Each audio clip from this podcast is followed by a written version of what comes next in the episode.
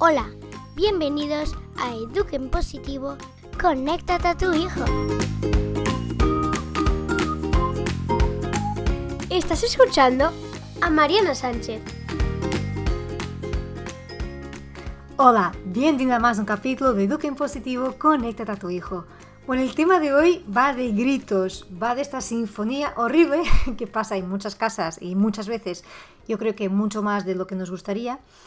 Y no pienses que solo cuando los niños tienen dos años y son pequeños, que hay berriches y gritos, porque también cuando son preadolescentes y adolescentes, también hay gritos y hay portazos y hay momentos tensos. Entonces, lo que vas a encontrar hoy, por una parte es una historia, que siempre me gusta traerte un, episodio real, pero este, esta historia es verdad que es más que una historia, es una reflexión, un episodio que hemos pasado aquí y que creo que da mucha información y por eso te lo quiero traer. Por otra parte voy a contar mi teoría, qué teoría tengo yo en este tema de los gritos y que me ha ayudado muchísimo a, gritar menos y a poner desde otro punto de vista. Y para terminar te dejaré tres claves que yo creo que son prácticas y fáciles de llevar en el día a día y que nos ayudan a poner el foco desde otro lugar. Queremos de verdad crear más melodía que ruido y eso se tiene que cuidar, se tiene que practicar y, y como digo en otros capítulos, ¿no? Afinar lleva tiempo y es un aprendizaje, pero se consigue. Si nos dedicamos y nos ponemos en ello, al final sale. Bueno, y por dedicación y trabajo en este tema, el, avisarte que el grupo Somos Música, esta primera edición ya está cerrada. Es un grupo muy, muy interesante. Esta semana lo estoy conociendo cada uno y la verdad me siento muy agradecida por esta oportunidad, esta oportunidad de, de, compartir, de enseñar, de afinarnos en conjunto. Es todo un lujo. Pero bueno, habrá otras ediciones, por eso no te preocupes, si te has quedado con ganas, habrá otras. Y te lo avisaré por la news. Bueno, si acabas de llegar, siempre tengo que decir esto y no me puedo olvidar. Si eres nueva o nuevo por aquí, entra en todosomosmusica.com para apuntarte a la news y que no vas a perder nada de lo que va a pasar.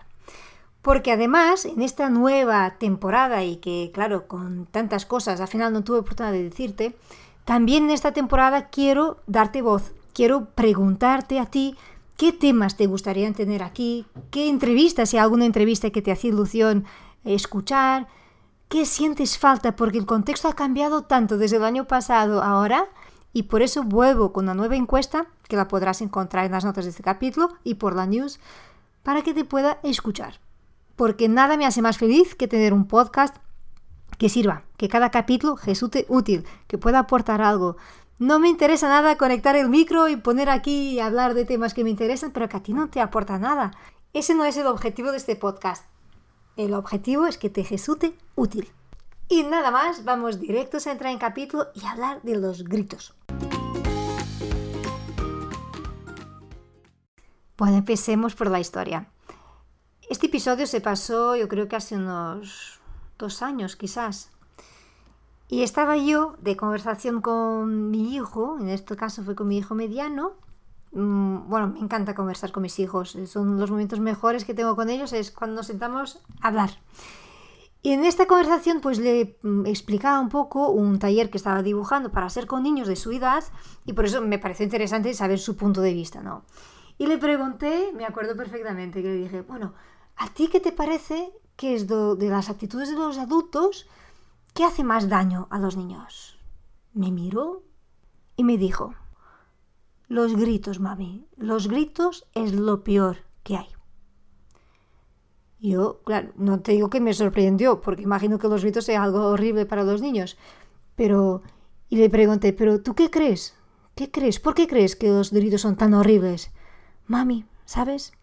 Cada grito es como una herida en el alma de los niños. Me quedé de boca abierta, sin reacción. Entonces siguió. Sí, mami, cada grito, cada grito queda registrado y es como una herida. ¿Y sabes qué? De estas heridas que no pasan fáciles. Bueno, mi impulso fue buscar una libreta y apuntar esta frase. Jamás, jamás lo olvido, porque me parece tan cierto. La verdad es que cada grito, cada grito que descontrolado, como rabioso, porque en general un grito no es de risa, ¿no? Es muy distinto, es un grito en general lleno de carga de rabia, de neg negatividad, de, impulso de, control, de superioridad. Y no tengo una menor duda que hará heridas.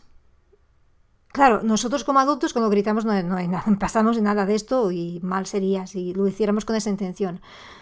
Pero quizás pensarlo y tenerlo presente nos puede ayudar a enfocar.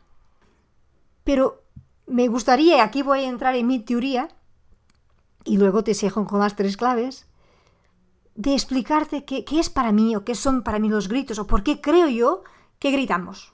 ¿Por qué creo que yo que gritamos? Y, y, esto lo pensé cuando, bueno, ni sabía nada de educar en positivo en esa época. Bueno, no sabía, sabía de una forma intuitiva, pero no de una forma estudiada y a investigar.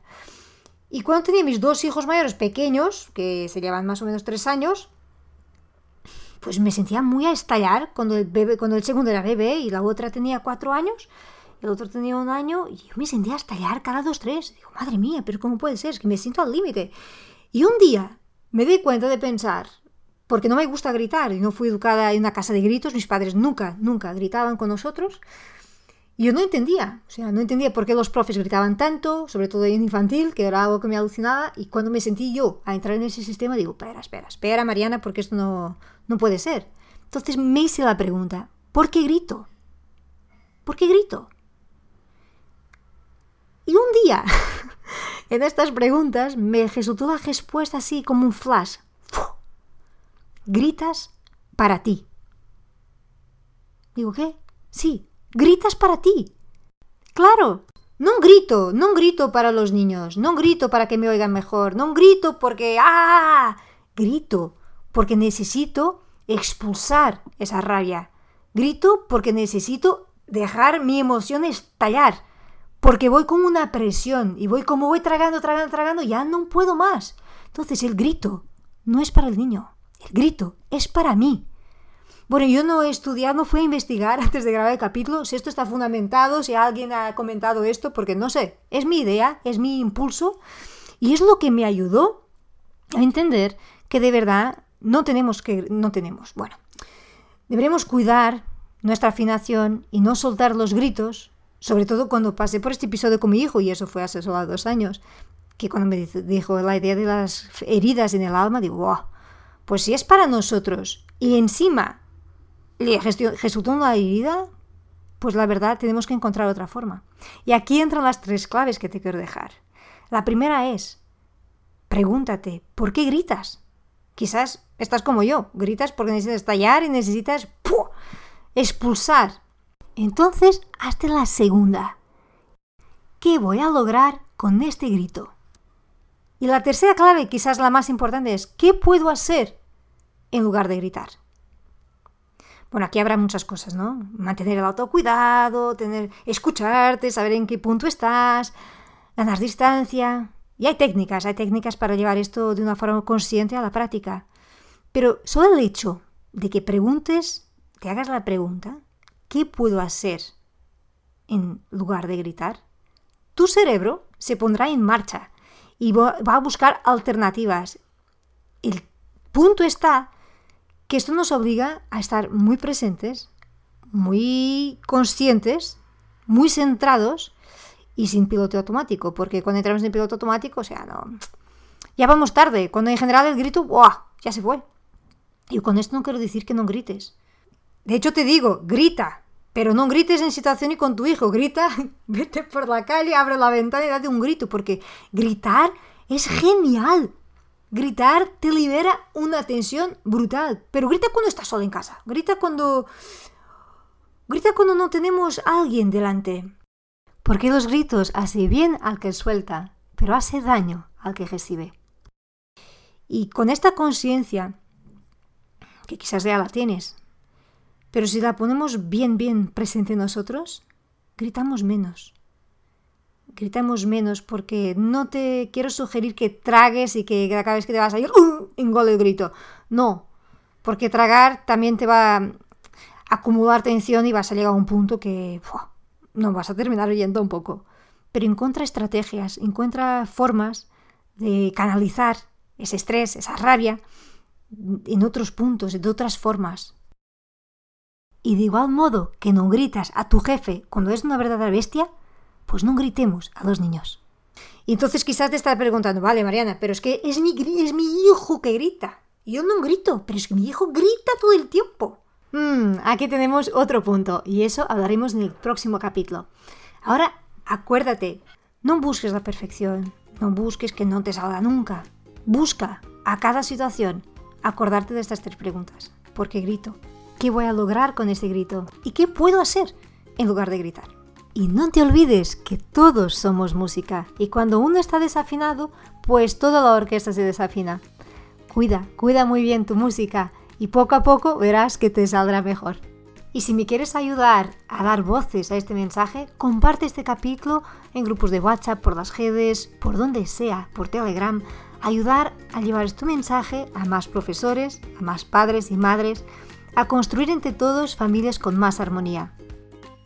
Y nada más por hoy, acuérdate de contestar a la encuesta que te dejen las notas de este capítulo, también por la news, y el próximo capítulo, aparte de cuando tu hijo grita, aparte de ese tema, te voy a traer otra novedad. Bueno, nada, nada, que me gusta siempre empezar a contar y ya no puedo, que estamos ya con los 10 minutos de capítulo. Te dejo un fuerte abrazo y nos vemos el próximo jueves. Gracias por estar aquí.